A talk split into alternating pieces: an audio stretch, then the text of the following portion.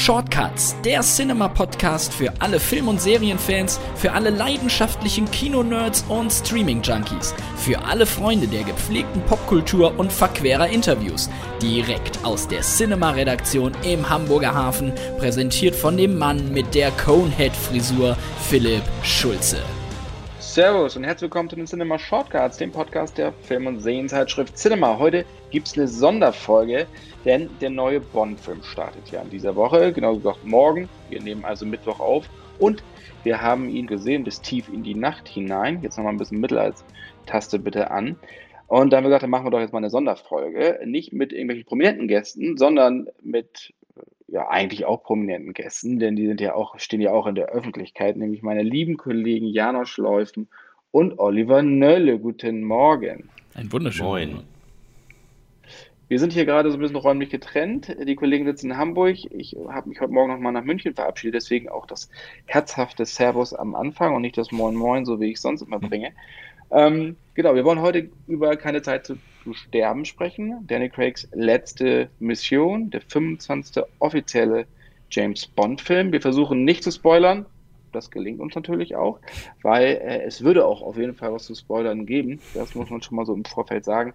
Aber wir versuchen uns also ein, äh, ein bisschen rumzulavieren, einen kleinen Eiertanz. Aber den kriegen wir, glaube ich, hin. Also, jetzt wollen wir natürlich erstmal die Frage stellen an meinen lieben Kollegen Janosch, den kennt ihr aus dem Podcast, das musst du sehen von uns, den er zusammen mit Lisa Schwarz macht. Und Olli Nölle kennt ihr von dem Postcard Classic, den er zusammen mit Ralf Blau macht. Da haben sie auch gerade Dr. No besprochen. Also, jetzt mal mein Monolog mal jetzt äh, beiseite. Ja, mal, Janosch, die Frage an dich. Ja. Was hast du gedacht, als du nach den 160 Minuten aus dem Kino kamst? Erstmal war ich ein bisschen erschlagen tatsächlich. Äh, man muss das Ganze erstmal sacken lassen, ähm, was man da so alles sieht. Also es passiert ja einfach wahnsinnig viel. Das gehört zu einem Bond ja auch dazu. Ähm, inhaltlich auch natürlich ein bisschen sortieren, was da überhaupt wie, in welche Richtungen läuft, ohne jetzt zu viel zu verraten. Ähm, aber ich fand es sehr gut. Äh, optisch gewaltig, ähm, was äh, Karifuku Nagada rausholt und äh, ja, also äh, bombastisches Action-Kino, ne? Olli, was sagst du? Äh, ja, also äh, als ich aus dem Kino rausging, dachte ich, äh, wow, äh, was für ein Abgang äh, von Daniel Craig. Also bisher gab es ja so ein bisschen der kleine Fluch äh, der Bond-Darsteller, dass sie, dass ihr jeweils letzter Film vielleicht dann doch nicht so vollkommen überzeugend war. Äh, und nach Spectre. Oftmals wussten sie ja auch nicht, dass es ihr letzter Film war. Äh, einige wussten es nicht. äh, Daniel Craig. Daniel Craig wusste es. Und nach Spectre waren wir ja doch eher ein bisschen enttäuscht, glaube ich. Und äh, ich finde, er hat da viel äh, wettgemacht. Dieser Film macht viel wett, finde ich, was man ähm, nach Spectre vielleicht doof fand. Also klar, ist, der ist fast drei Stunden. Ne? Also das ist natürlich ähm, wirklich heftig. Äh, und die eine oder andere Action-Szene wirkt dann noch ein bisschen reingequetscht ähm, oder so. Aber wie gesagt, mein erster Eindruck, als ich rauskam aus dem Kino, war wirklich, das war ein Abgang mit Stil von Daniel Craig als Bond-Darsteller. Ich fand auch, also gerade auch diese Storyline, die in 2006 ja angefangen hatte, da mit seinem, mit dem Verrat von Vespa an ihm und so seine Menschwerdung mehr oder weniger, seine Zweifel, das haben sich hier zu einem wirklichen großartigen Abschluss gebracht, muss ich auch sagen. Und ich fand diese drei Stunden überhaupt nicht zu lang. Also auch nicht also da mit was die Action-Szenen angeht. Ich fand das toll. Ich fand die Action-Szenen waren aus den Situationen heraus. Ich fand auch die, dass sie einen irgendwie gekriegt haben, weil das Schicksal der Leute einen irgendwie interessiert hat ähm, weil ja alles ziemlich vage gehalten wird, ähm, auch in die Nebenrollen besetzt, in den beziehungsweise Nebencharakteren hinein. Insofern war da immer so eine, so eine Grundspannung, wie es jetzt weitergeht. Und ähm, gerade auch so die Eröffnungssequenz, ich glaube, da verraten wir auch kein Geheimnis. Die spielt hier unter anderem in Matera in Italien, Weltkulturerbe. Und das ist schon geil. Das sieht man ja auch im Trailer, wie der, wie der erste Mal DB5 da ähm, richtig loslegt, aber auch wie Craig, also Bond, da durch die Stadt hetzt. Ich fand das atemlos, fand das, ja. fand das wirklich fantastisch, muss ich sagen. Ja, das war, glaube ich, die längste Pre-Title-Sequence aller Bond-Filme. Ne? Ich glaube, die ging eine Viertelstunde oder sowas. Ne, 25 Minuten, genau. ich habe extra auf die Uhr geguckt, wow. ja, wann es anfing ja, und wann es aufgehört hat. Also mhm. äh, das, was Philipp aber gesagt hat, sehe ich genauso. Also erstmal, wie Matera eingefangen wird, äh, bildtechnisch Wahnsinn.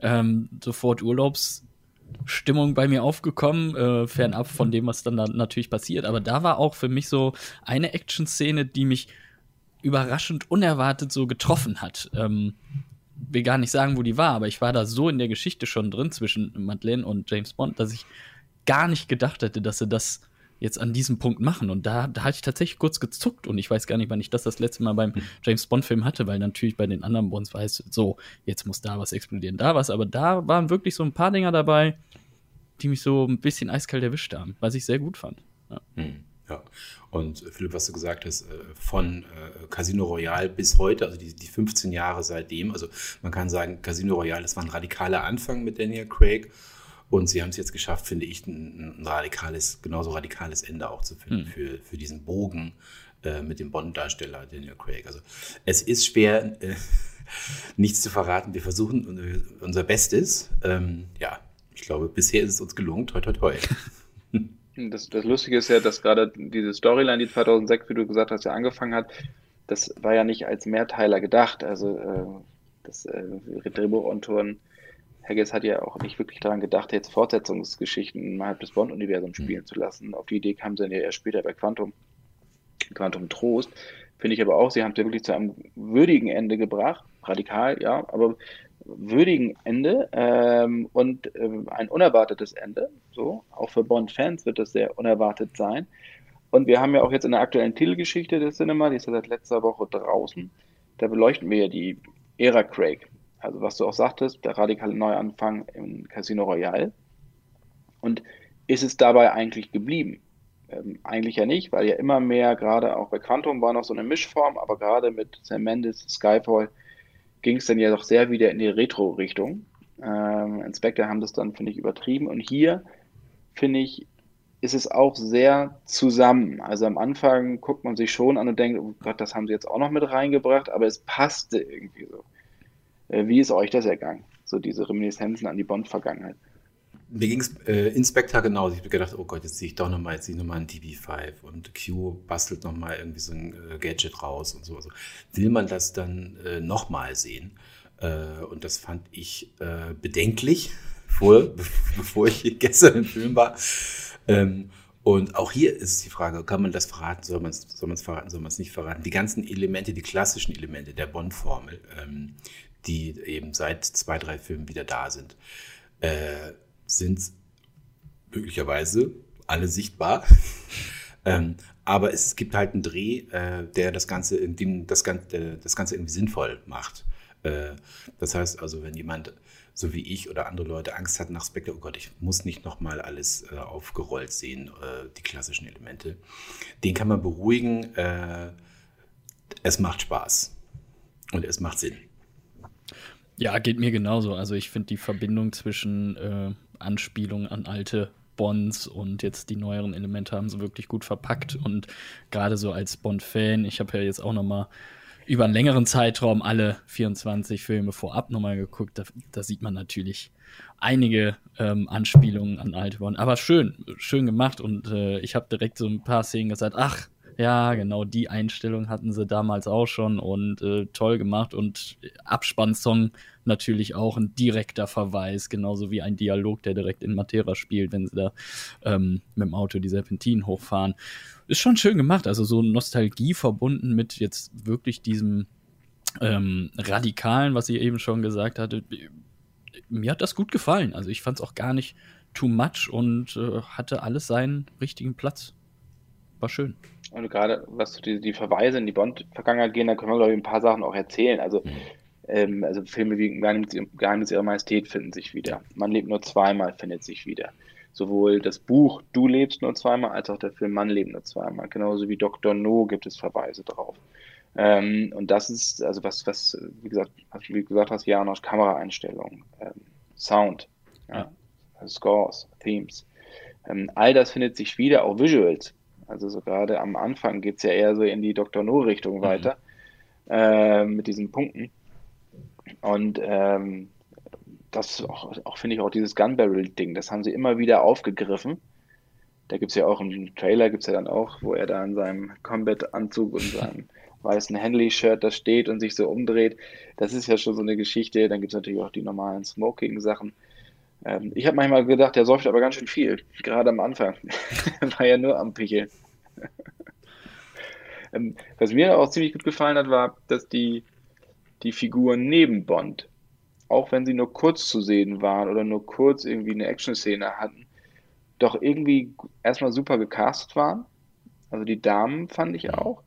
Niemals so, so offensiv in den Vordergrund mhm. gerückt wurden, aber auch niemals in den Hintergrund gedrückt wurden. Also sie hatten irgendwie Zeit und sich zu, da weiter zu entfalten und sie hatten, man hat, man hat sich für sie interessiert. Auch für die ganze MI6-Bagage. Mhm. Ähm, allen voran M, der das, so wie kann man auch nochmal sagen, einen gravierenden Fehler gemacht hat, ähm, der dann eine Kette unglücklicher Ereignisse auslöst.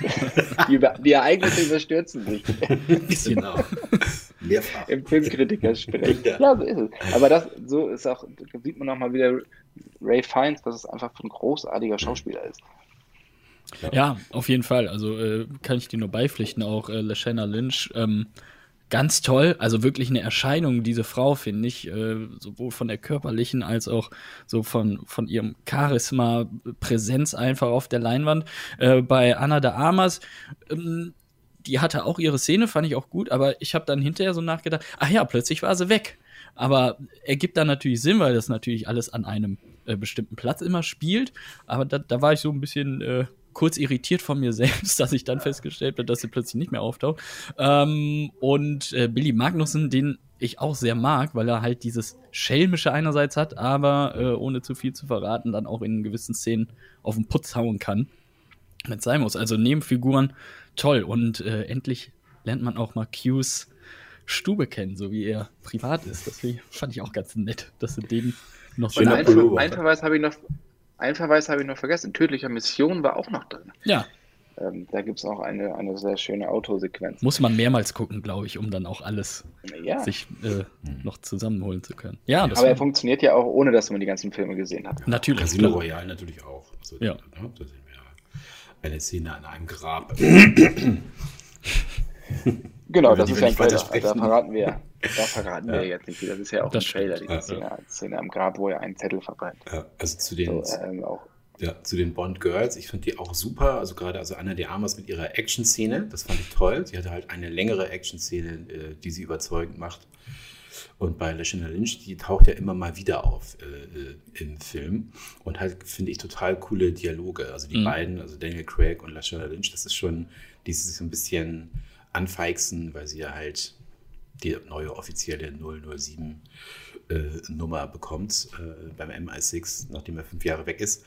Ähm, und die beiden, das ist schon, das ist cool. So, ne? Und gerade wenn man sich halt äh, fragt, wie soll es weitergehen, äh, wie sieht die Zukunft aus von James Bond ohne äh, Daniel Craig, finde ich, haben gerade die beiden äh, Bond-Girls auf jeden Fall für mich überzeugend gezeigt, dass es auch eine Frau sein könnte. Ja als Nachfolger. Wobei das ja schon vom Tisch gewischt wurde von äh, ja. Frau Broccoli, dass James Bond halt männlich ist und äh, ja. Punkt. Aber das heißt ja nicht, damals mit Jinx, mit Halle Berry haben sie ja auch versucht, einen Spin-off rauszuhauen. Genau. Das hat dann, hat dann etwas zu lange gedauert und haben sie, dann hat glaube den Charakter schon jeder wieder vergessen. ähm, aber das wäre natürlich was, äh, vielleicht an der Lynch vielleicht nochmal was zu machen. Ja. Als nicht 007, sondern eine andere Doppel-Null-Agent. Ja, ich, also ich vermute auch, sollte es nur einen einzigen, einen Nachfolger, eine Nachfolgerin, Schrägstrich, geben, wird es wahrscheinlich ein Mann sein. Äh, aber wie gesagt, in, in der ganzen Bond-Welt, die weitergeführt wird, äh, finde ich, es ist ganz, ist ganz überzeugend, dass du dort mit, mit Action äh, Heroinnen arbeiten kannst. Ne? Mhm. Super. War vorher auch so, aber ich, die beiden haben es jetzt äh, nochmal ganz besonders auf den Punkt gebracht in dem Film. Ich finde, wer seine Performance in Spectre wirklich wieder wettgemacht hat, war Christoph Waltz. Also weil äh, auch, ich fand den Inspector auch gut, aber was, was er Inspector gemacht hat, haben wir halt einfach schon gesehen ja. von ihm. Äh, in Glorious Bastards und so. Und das war im Endeffekt nicht, nicht groß was anderes. So dieses sardonische, freundliche Onkel von nebenan, aber halt skrupellos. Und ich finde hier, da gibt es auch eine denkwürdige Szene, die auch im Trailer ist, dass er, dass Bond ihn ja um Hilfe bitten muss. Mhm. Ähm, ich finde, da haut er nochmal ordentlich was raus. Ja, Fand ich auch, weil er da jetzt irgendwie wieder so sehr zurückgenommen wirkt. Also nicht eben dieses, äh, was er Inspector so oder in, in den Film, die du eben schon genannt hast, gemacht hast, sondern eher wirklich zurückgefahren ähm, und Daniel Craig in dieser Szene ja mehr machen lässt eigentlich nur reagiert und äh, hat mir auch sehr gut gefallen, also wesentlich besser als vorher dann. Ihn zappeln lässt. Ja. Ja. genau. Sehr lange. Wie habt ihr, was, ist, gibt es für euch Kritikpunkte?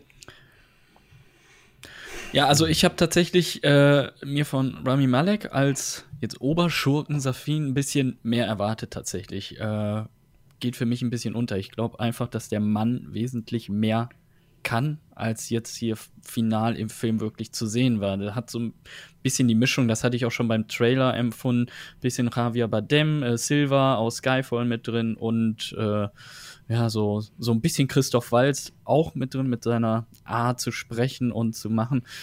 Aber dafür irgendwie nicht so die, die, die Kraft, als, als Schurke wirklich zu fungieren. Das, das fand ich ein bisschen schade tatsächlich.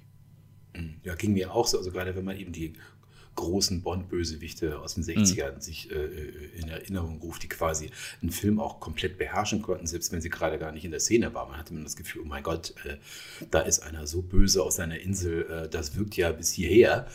Ähm, und äh, ich, ich hätte es ihm zugetraut, ich habe es ihm zugetraut eigentlich, weil ich finde es super, finde ich eigentlich super als Schauspieler.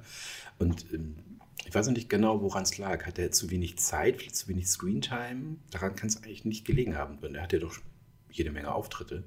Aber so dieses wirklich äh, bedrohliche, äh, intensiv bedrohliche, äh, fand ich jetzt, hm. hat er nicht äh, rübergebracht. Und also finde ich auch, also für mich ist gerade in der Craig-Ära ist Silver einfach Javier Bardem ja. der Maßstab, weil du da auch wie seine Leute um ihn herum äh, auf ihn reagieren und wie viel Angst sie haben und äh, das kommt halt einfach rüber. Und das finde ich bei Malek auch so als dieser Inselchef, aber darüber hinaus halt nicht. Mhm. Ähm, ich fand die erste Szene mit ihm fantastisch. Die ist auch im Trailer. Ähm, die ist wirklich furchteinflößend auch. Ähm, in der Pre-Title-Geschichte. Aber dann ebbt das in der Tat, muss ich auch sagen, ein bisschen ab. Ähm, auch was sein Ende angeht, so. Das ist, das hat dann doch sehr auf, auf Craig ja. äh, und auf, auf Madeline dann fokussiert, was ja auch okay ist, aber dann ist halt die Frage, hätte man überhaupt einen Bösewicht gebraucht, aber klar, brauchst du ein irgendein Drohszenario. Ähm, aber was dieser Film für mich auch hatte, im Gegensatz zu den anderen Bond-Filmen, vielleicht weil man auch schon so viel im Vorfeld gelesen hat und hier relativ wenig durchgesickert ist, schon sehr, sehr viel von den Dreharbeiten, aber nichts richtig über die Storylines, sind die Wendungen. Mhm. Ähm, die da drei, vier wirkliche Dinger drin, wo du erstmal echt überlegst, wo kommen sie denn da jetzt mit her? Also es macht alles Sinn, aber man hat es halt einfach nicht erwartet. Und das finde ich für einen Bond-Film schon eine ziemliche Leistung, muss ich sagen. Ja, absolut. Also ich habe ja auch sehr viel verfolgt im Internet. Dann wird ja auch immer äh, gegrübelt, was jetzt das Bild im Trailer mit der Story zu tun hat. Da hat sehr vieles gestimmt, muss ich auch sagen.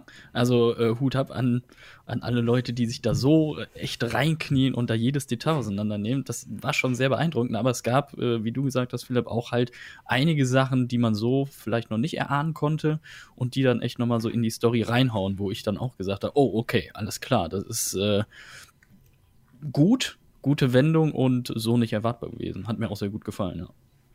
Ja, mir ging es ähnlich. Das war wirklich zum ersten Mal seit zwei, drei Bond-Filmen, wo man irgendwann zwischendurch zu sich selber sagte, warte mal, wo sind wir jetzt eigentlich? Was, äh, worum geht es eigentlich gerade? Was war jetzt eigentlich? Ach ja, stimmt, okay, das war's.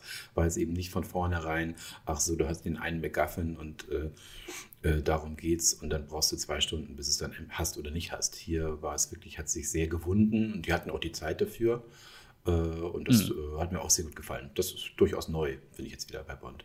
Ich fand es aber auch trotz äh, der inhaltlichen Fülle nicht so, dass man irgendwie durcheinander kommt. Also ähm, ich hatte nie das Gefühl jetzt im Kopf, ich weiß jetzt gar nicht mehr, an welcher Ecke welche Figur jetzt äh, irgendwas gemacht hat, um das wieder äh, hinzukriegen. Da ging es mir besser als so bei manchen anderen Actionfilmen, die inhaltlich überladen sind, aber dann äh, nicht mehr man selber weiß als Zuschauer, wo man gerade ist. Das ging mir hier gar nicht so. Also ich war immer voll in dieser Storyline dabei. Ja. Und, und das ist ja auch das, ich, was Bond halt einfach unterscheidet von der Action-Konkurrenz wie Mission Impossible oder Fast and Furious, dass hier die Leute auch gerade durch Craig halt im Vordergrund stehen, die Action drumherum gestrickt wird die Storyline passt mal, mal passt sie nicht. Bei Quantum, Quantum Trost war es eigentlich eine sehr, sehr gute Storyline mit dem Wasser und der, der, der wichtigsten Ressource des Planeten. Mhm. aber halt so mittelmäßig umgesetzt. Skyfall, eine typische Rachegeschichte, ist dann ja auch nicht besonders spektakulär. Spectre auch eigentlich eine Rachegeschichte.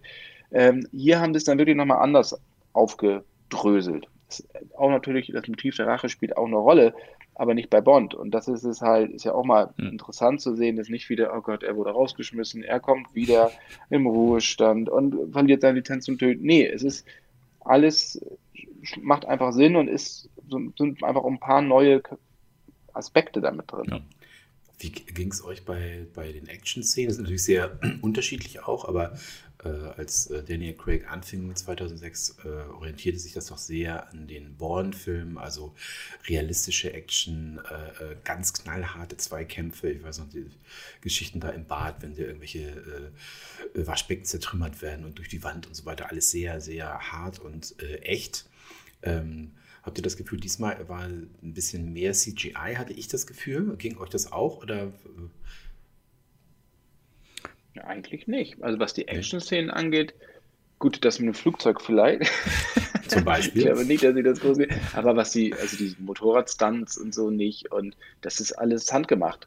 Auch die ganze äh, Norwegen-Sequenz. Ja. Ähm, wo sie da mit dem, was ist ein Lada ist das doch, ne? Mit dem sie da rumdaddeln, mit dem Goldenen der, was wir in Schottland gedreht haben, da waren wir auch am Set. Da gab es die Set-Geschichte ja im letzten Jahr. Das ist auch mal schön, das dann so montiert zu hm. sehen. Also Schottland stand für Norwegen. Äh, ist auch, finde ich, eine großartige Szene und ist halt handfest. Ähm, CGI, also diese One-on-One-Dinger, fand ich immer noch hart. Aber es ist halt, es ist natürlich auch brutal, aber es ist jetzt nicht so, stimmt schon, wie bei Casino Royale, wo du halt wirklich in diesen Nahkampf reingehst auch durch die Kameraarbeit. Die ist ein bisschen eleganter hier, ne? Hm. Ja, CGI hatte ich auch also nie das Gefühl, dass es mir irgendwie negativ aufgefallen wäre. Ähm, was ich an dieser Autojagd in Norwegen so schön fand, dass sie auch nicht jetzt auf Zeitlupeneffekte oder sowas gebaut haben, sondern wirklich so, wie der Crash passiert, passiert er. Das, der, der, ist dann auch so schnell vorbei, wie er halt vorbei ist und nicht noch künstlich aufgebläht. Ja. Ähm, und ich hatte das Gefühl, dass es wesentlich besser verteilt war an Action-Szenen und nicht in einem kommt dann alles reingeballert, sondern wirklich verteilt, sodass ich gar nicht sagen konnte, hm, es gab jetzt diese eine Szene, wo einfach nur Bum, Bum, Explosion nach und nach kam, sondern wirklich gut äh, punktiert eingesetzt. Und äh, negativ aufgefallen ist mir da eigentlich gar nichts. Also vom optischen. Es gibt ja eigentlich drei große, mhm. Anfang, Mitte, Ende. Und in der Mitte halt noch so ein paar Schusswechsel, genau. die auch lange sind und so, wo auch ordentlich was zu Bruch geht, aber die dann halt nicht jetzt so episch genau, ausgewalzt ja. werden. Ich fand bei der letzten fand ich es halt interessant, das wissen wir auch in den ersten Bildern und in dem ersten Plakat, das letztes Jahr veröffentlicht wurde, wo er diesen Wollpullover trägt mit der Combat-Hose und so, wo es dann halt auch darum geht, die militärische Vergangenheit Bonds in den Vordergrund zu rücken als Commander und diese, diese Tactical äh, Teamgeschichte. Ähm, und das, äh, finde ich, funktioniert auch sehr, sehr gut, ähm, wie er dann halt mit einem Counterpart, in dem Fall der äh, Lashana Lynch, Nomi, dann äh, in das Gebäude reinstürmt oder die Insel da stürmt. Ich finde, das hat auch vollkommen funktioniert, dass wir nicht immer nur diesen Smoking-Geschichte mhm. und diese Tom Ford-Sachen sehen, sondern auch noch ein bisschen was on top äh, finde ich, das gibt der Figur nochmal noch mal ein bisschen mehr.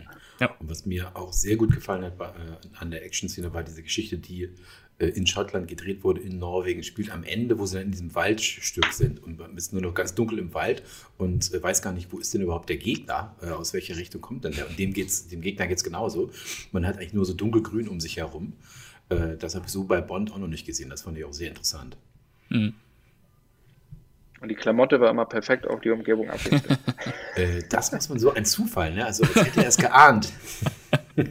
Was er alles immer dabei hat in diesem kleinen Aston Martin, der passt doch gar nicht rein in den Kofferraum. Ich auch nicht, da hinten auf dem Notsitz. kleines, kleines Köfferchen. Ja, ich hab, durfte ja einmal Aston Martin DB5 fahren. Äh, das fährt sich ja wie so ein Trecker. Ähm, rum, rum, rum, rum, rum. Also eigentlich ist er von außen geiler als von innen, muss ich sagen. Ähm, aber es ist halt trotzdem natürlich ein sehr ein wunderschönes Auto, wenn nicht sogar das schönste. Und der andere Aston Martin ist ja auch noch dabei, nämlich der aus äh, Der Hauch des Todes, ähm, der leider nicht so wirklich, fand ich, zum Einsatz kam. Den hätten sie nochmal ein bisschen schöner nochmal in Szene setzen können. Ähm, vielleicht auch noch mit dem einen oder anderen Gadget. Ähm, da ist ja leider nichts dabei. Aber naja, gut, ähm, er hat auch andere viele Gefährte wie Boote und wie gesagt, Lader und was auch immer. Ähm, kann sich da gut wieder ähm, aus der Affäre ziehen. Was glaubt ihr, wie geht es jetzt nach, nach dem Ende weiter? Also es kann ja jetzt nur einen Neuanfang wieder geben, weil natürlich auch ein neuer Darsteller eingeführt werden muss. Also können das nicht einfach so weitergehen.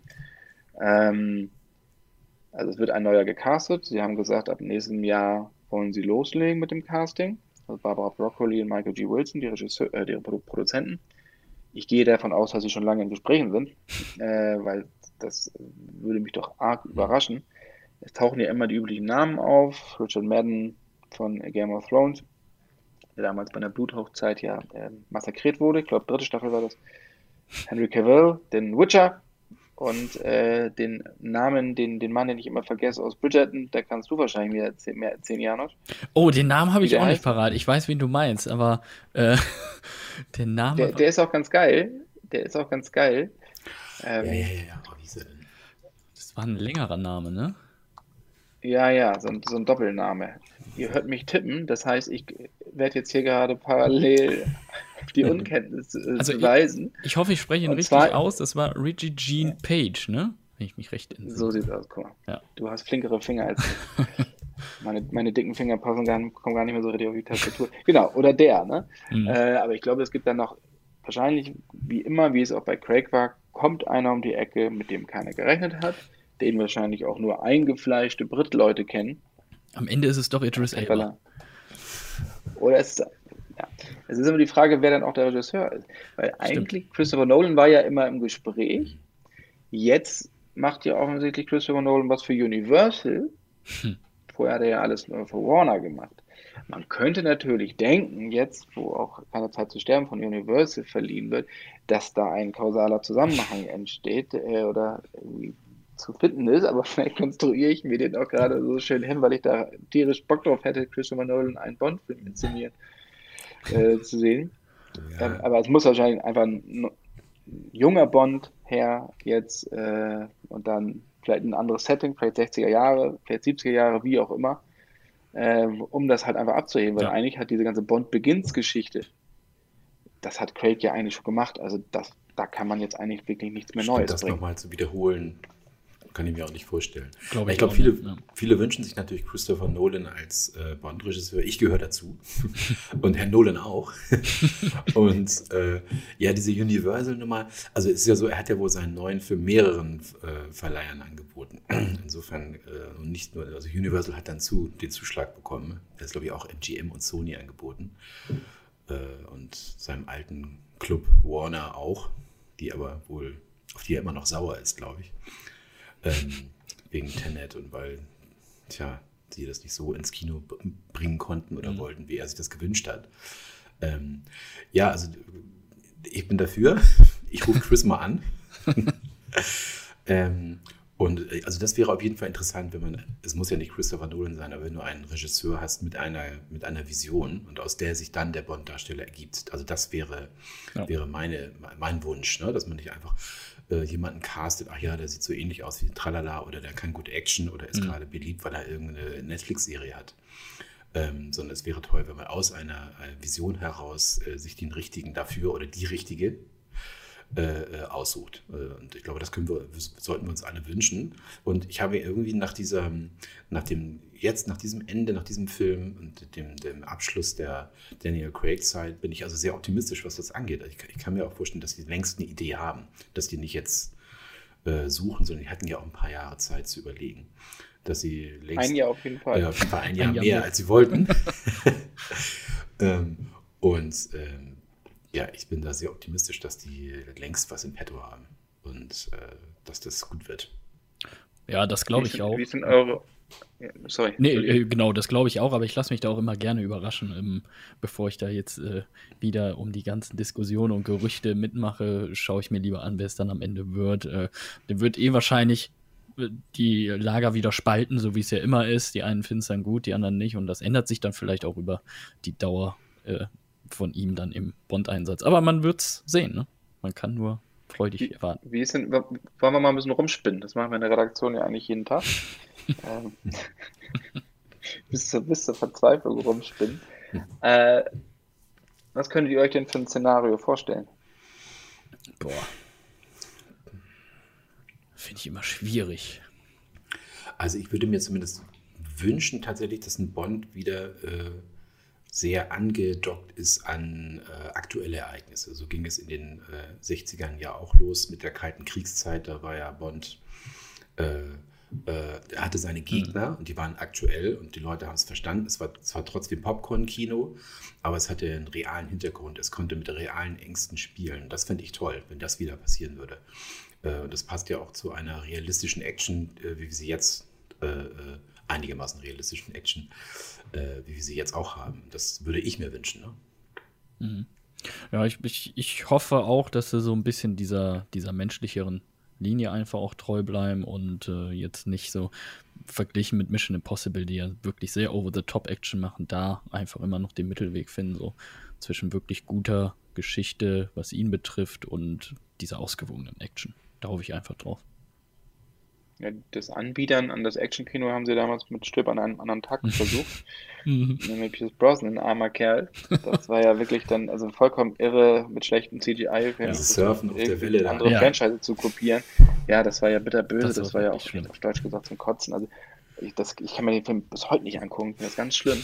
Obwohl ich Halle Berry echt super finde, aber den Rest, das ist einfach so, eine, so ein Unsinn. Von Madonna mal ganz zu schweigen. Aber ich habe, ehrlicherweise, mir fehlt auch im Moment die Fantasie zu sagen, okay, was kann denn auch mit dem Charakter noch passieren? Muss jetzt überhaupt noch was passieren? Mo gehen wir in eine andere Richtung? Zeigen wir die Ausbildung, die Doppel-Null-Ausbildung? Zeigen wir, gut, die beiden ähm, Kills haben wir schon gesehen. Beziehungsweise einen Kill, wo er dann seine Doppel-Null bekommt. Ne, zwei, war ja schon bei Casino Royale, haben wir ja beide gesehen. Mhm. Ähm, weil jede Doppel-Null oder jede Null steht ja für einen Kill und bei dem dritten bekommt man dann, oder beim zweiten, nach dem zweiten bekommt man die Lizenzenbögen. So habe ich es, glaube ich, richtig erklärt. Ähm, beziehungsweise ja, so ist es erklärt. Also ich gehe auch davon aus, dass wir wahrscheinlich wirklich so einen Mitte-20-Jährigen suchen, der auch eine, eine Storyline weiter tragen kann, noch länger auch tragen kann, so wie Craig das getan hat. Ähm, und steht und fällt dann, glaube ich, anders als in den anderen Filmen mit dem Regisseur. Mhm. die Regisseure sind in der Craig-Ära wichtiger geworden als zum Teil die Besetzung. Ja. Also ohne Sam Mendes hätte Bond nicht diesen Schub gekriegt bei Skyfall. Ich finde, Fukunaga macht hier seine Sache auch gut. Man sieht auch so ein paar True Detective-Anleihen. So. Also es wird, natürlich ist es keine Horrorgeschichte, aber es wird schon sehr eindringlich und manchmal auch echt übel, so was die Nahaufnahmen der Gesichter angeht. Mhm. Dann merkt man schon, was, was er da macht und was er kann. Ähm, und da bin ich gespannt. Und wenn halt solche Leute, auch selbst wenn es Tarantino ist, der sicherlich nicht kommen wird, ähm, aber wie Nolan oder, oder Denis Villeneuve, das wäre natürlich dann nochmal was ganz anderes. Äh, wahrscheinlich dann eher ruhigerer und eher arthausiger, aber warum nicht? Äh, wobei wir mit Quantum Trost ja fast schon so eine Arthouse-Bond damals hatten, was jedenfalls die Kameraarbeit angeht. Ich bin einer der wenigen, der den Film ja irgendwie mag. Trotzdem mit der kruden Story-Geschichte, Storyline. Ähm, aber ich glaube, vor dem nächsten Jahr passiert jetzt sowieso erstmal nichts und die ähm, Vermutungen und die Spekulationen gehen darüber, ich glaube, in jeder zweiten Zeitschrift, wer wird der nächste Bond. Ähm, gut, haben wir ja auch schon mal gemacht. Ein ich kann mich daran erinnern. Ist ja auch ja, klar. aber letztes Jahr, letztes Jahr haben wir es gemacht und wir haben vor allen Dingen auch mal Leute rausgeholt, die wir uns in der Rolle gut vorstellen können, die nicht immer zu den üblichen Verdächtigen gehören. Ich meine, jedes Jahr Idris Elba zu bemühen, ist dann auch irgendwann sehr einfach und obwohl wir den alle sehr schätzen und verehren, aber er ist dann einfach doch zu alt für die Rolle. Das ist halt einfach so. Ich glaube, Andrew Garfield wird es auch nicht. Der ist ja erstens Amerikaner und zweitens kann er ganz schlecht dementieren. Das haben wir ja jetzt bei Spider-Man öfter gehört. Der fällt schon mal raus. Aber ja, so, so einen jüngeren kann ich mir auch vorstellen, dass er auf diesen Weg geht. Mhm. Gibt es denn noch was in den Büchern, was man verfilmen könnte? Oder in den, in den Novellen, Philipp? Die liest du doch immer jeden Abend, wenn ich das richtig verstehe. Ja. Ja, die, die habe ich in meiner James Bond-Mappe. Ich habe ja früher in der, in Kindheit eine James Bond-Mappe zusammengestellt, ähm, in der ich Schnipsel aus verschiedenen Programmzeitschriften reingeklebt habe und selber Steckbriefe verfasst habe. Diese Mappe gibt es immer noch und ist für mich eine Grundlage, teilweise für meine Arbeit. Wer hätte das gedacht, damals vor 40 Jahren plus? Ähm, es gibt jede Menge. Also jetzt auch wenn wir den, den Keine Zeit zu sterben angucken, also die Anleihen, die da drin sind, die finden sich auch alle in den Büchern. So, also äh, natürlich gibt es neue Geschichten, gerade was so die Bedrohung angeht, die wir hier gar nicht verraten wollen. Ich find, fand die eigentlich ganz, ganz gut ähm, und ganz glaubhaft. Da gibt es jede Menge, aber viele Sachen, die in Fleming sich damals überlegt hat, die wirken, wirken heute natürlich auch ein bisschen drollig. Also die müssen dann, das wird hier ja auch gemacht, eigentlich ins Gegenteil verkehrt. Ähm, und das ist ein richtiger Weg. Das ist, äh, sagt Barbara Broccoli und Michael G. Wilson sagen das auch immer, wenn uns nichts mehr einfällt, gehen wir zurück zu Fleming. Hm. Und genau das ist es, weil da liegt alles. Ähm, aber es ist dann nur die Frage, wie bettet man das in eine moderne Geschichte ein? Als der Filmtitel Ein Quantum Trost veröffentlicht wurde, da haben sich ja nun alle verwundert die Augen gerieben. Zu Recht, das ist natürlich auch ein blöder Titel. Quantum of Solace hört sich irgendwie so ein bisschen, bisschen nach mehr an, aber im Endeffekt ist es genau dasselbe, ein Quantum Trost, also schönen guten Abend. Ja, ja, äh, ja so. Ich glaube, man muss da nicht immer alles übernehmen. Oder auch sowas wie die Hildebrand-Rarität könnte ich mir jetzt nicht als Bond-Titel vorstellen. aber warum nicht? Wir haben schon Pferde kotzen sehen. Genau. Wenn man nicht denkt, dann kommt sowas um die Ecke. Ist ja meistens so sieht's aus. Guck mal, jetzt ist mir schon gerade der eine Kopfhörer aus dem Ohr gefallen. Ich glaube, das ist ein gutes Zeichen, dass wir unsere kleine Sonderfolge vielleicht hier an dieser Stelle schon beenden mhm. und vor allen Dingen euch dann äh, die Möglichkeit geben, den Film zu gucken äh, und euch euer eigenes Urteil zu bilden. Wir versuchen nicht allzu viel zu spoilern. Ich glaube, das ist uns auch gelungen, gerade was die Wendung anbelangt, weil wenn man die weiß, macht das Ganze nur halb so viel Spaß. Und die Verweise, die wir euch genannt haben, guckt mal, wo ihr was findet, Bits und Pieces, und es gibt noch sehr, sehr viel mehr. Ähm, aber es ist nicht nur ein Film für Nostalgiker, sondern auch für neue Fans. Und äh, Craig macht seine Sache wirklich sehr gut. Ja. Können uns da gut verabschieden. Vielen, vielen Dank, gerne. dass ihr äh, mir zur Seite gestanden okay. habt heute. Sehr gerne. So spontan.